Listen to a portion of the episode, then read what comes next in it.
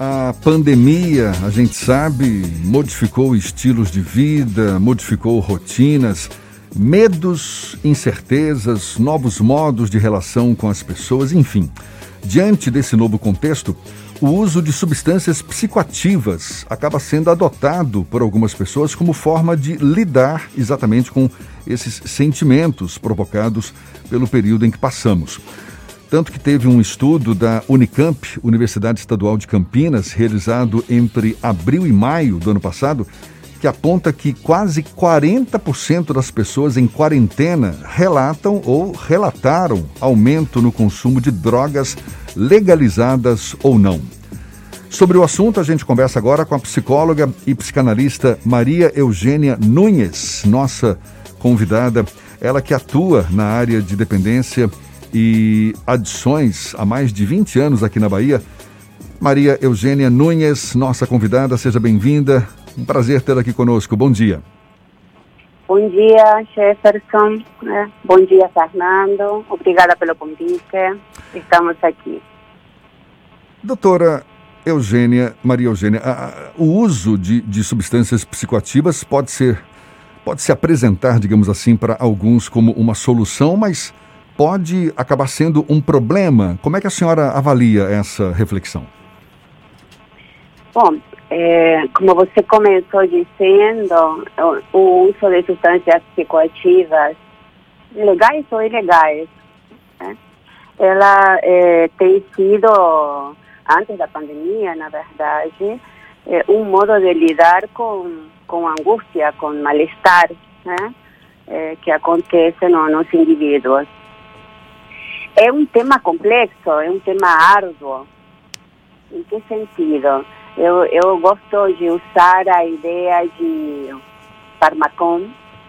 É, farmacon é, é um conceito grego que definia é, que um objeto pode ser remédio ou veneno. Sim. Pode fazer o bem ou pode fazer o mal. Depende como ele é usado. Bom, é, pode ser uma solução, mas pode acabar sendo um problema. Então, é, lidar, digamos, com o mal-estar e o mal-estar que a pandemia tem nos provocado a todos, né? Por isso que você coloca no início, tem provocado um é, eminente é, é, presença da morte a todos, desde os pequenininhos até os mais idosos. Acho que são, esse é um elemento importante. O isolamento é um outro elemento importante. Nós temos assim que é, temos que adaptar a um novo modo de vida.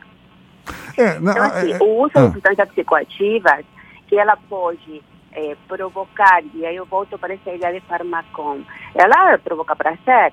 E estamos falando é, desde o uso de um café, é, que nos estimula, que nos acorda de manhã, é, um copo de vinho de cerveja quando a gente festeja com os amigos. O problema é quando se passa essa linha que provoca o prazer para a dor. Qual é essa linha? É uma linha muito tênue, muito subjetiva, muito de cada um. É, então, aquilo que se pode se apresentar como uma solução para lidar com uma ansiedade, com uma tristeza, com um medo, pode acabar sendo problema quando essa linha eh, fica fora de controle. Pois é, então vamos, vamos tocar nesse, nesse ponto, porque historicamente o consumo de drogas, principalmente drogas ilícitas, enfim, drogas em geral, tá? Mas quando a, o consumo passa a ser mais no nível da dependência, eh, acaba sendo muitas vezes, e a senhora me corrija se, se, se me corrija se eu estiver errado, mas é, é, muito mais uma válvula de escape, não é? Para para tentar enganar uma situação que a pessoa está ali vivendo e, enfim, busca uma forma de prazer e, e, e, que pode, a gente sabe, resultar em problemas. Como é que a pessoa pode perceber essa linha tênue, saber que, olha, peraí, eu, eu tenho um limite, eu posso sim é, buscar o meu prazer, posso buscar uma válvula de escape que, que me tire de uma situação desconfortável como essa da pandemia, por exemplo, mas tem um limite para isso. Como é que a gente percebe esse limite? Uhum. De, deixa eu esclarecer só um ponto. É, quando você coloca esta pergunta e você menciona drogas ilícitas e depois você vai para drogas em geral. Eu acho que esse elemento é, é interessante para poder esclarecer. Gosto de falar de substâncias psicoativas, Sim. mais que de drogas. É, em que sentido? Porque o conceito droga no imaginário social ele está sempre associado àquelas drogas que são é, ilícitas, ilegais. E temos que esclarecer para a audiência que a ilegalidade ou não de uma droga não tem a ver com é, problemas físicos é, e ou é, na saúde mental que ela pode provocar. Esse é um tema que em outro momento a gente pode discutir. Por isso que eu gosto de falar de substâncias psicoativas para poder englobar é, a, é, a drogas legais também. Uhum. É, então, e aí entra, não? sobretudo, o álcool e o, e o cigarro. É, há sinais, né? respondendo a sua pergunta, há alguns sinais que nos indicam que a gente passou essa linha tênue. É, o CIG, é, que é um manual é, de transtornos mentais, ele indica é, alguns sinais. Um dos sinais, por exemplo, quando eu começo a abandonar algumas atividades laborais, e familiares, e sociais, em decorrência do uso da droga. Outro sinal, quando eu já vejo que o uso dessa substância está me causando algum tipo de problema físico, por exemplo, eh, ou nas próprias relações familiares, porém eu insisto no uso.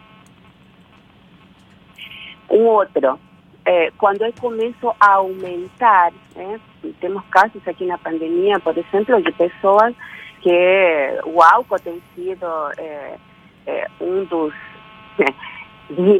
né, entre aspas, durante a pandemia, isso aqui é uma droga de, acessível, e as pessoas por estarem em isolamento e por estarem, eh, eh, às vezes, sozinhas, eh, tem tido um aumento do uso de álcool. Então, um outro sinal é quando eu vejo que começo a aumentar a quantidade e a frequência. Por exemplo, começo a beber já de manhã e chega de noite eu não consigo controlar o fim. Né? tem outro, outro, outro sinal. quando eu, o que se chama fissura, tenho um desejo irresistível de querer usar, apesar de que não quero. E quando a gente começa a lutar consigo mesmo, entre esse eu não quero, não posso, mas eu faço. A gente pode falar, doutora, em uma escalada de consumo de substâncias psicoativas, porque há uma, um preconceito que uma determina, o determinado uso leva ao uso de uma substância mais forte a partir do momento que aquela não funciona. Existe algum tipo de escalada real ou isso é muito mais um preconceito da sociedade com a relação entre o, os homens e as mulheres e as substâncias psicoativas? Essa é, é uma premissa que a gente tem que discutir muito né, no imaginário social não existe uma escalada, não é que porque eu começo a fumar um cigarro de, eh, de tabaco, eu vou terminar em um cigarro de crack. Isto vai depender, e para poder entender o uso problemático ou a dependência de substâncias psicoativas, nós temos que ter em conta, em conta sempre três eh, eh, elementos importantes. Um é a substância em si, né? esta substância temos substâncias legais ou ilegais, não é a mesma coisa, claro, usar uma cocaína a usar um álcool. É, a quantidade que eu estou usando, os componentes do que eu estou usando. Um outro elemento que é importante é quem usa essa substância é, e qual é a função que dá para ela. Então, como disse, não sei se foi Fernando ou Jefferson que disse no início, não vejo vocês, é, mas... É, Foi o Jefferson. É, Jefferson, pronto.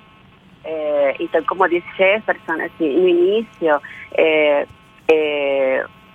há, uma, há uma predisposição para, ser, para, ser, para adoecer, é, quando, que isso tem a ver com a função, é para preencher um vazio, é para poder, é uma solução enganadora, estou usando para poder me desviar, é, de uma angústia que é, não consigo resolver.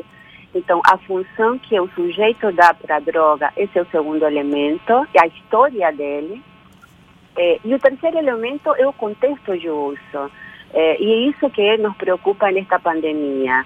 O contexto de uso, é, que geralmente se dá em grupo, e o grupo tem determinados mecanismos de controle é, sobre cada um de nós, é, a passagem de um uso em grupo para um uso solitário sempre é muito mais perigoso.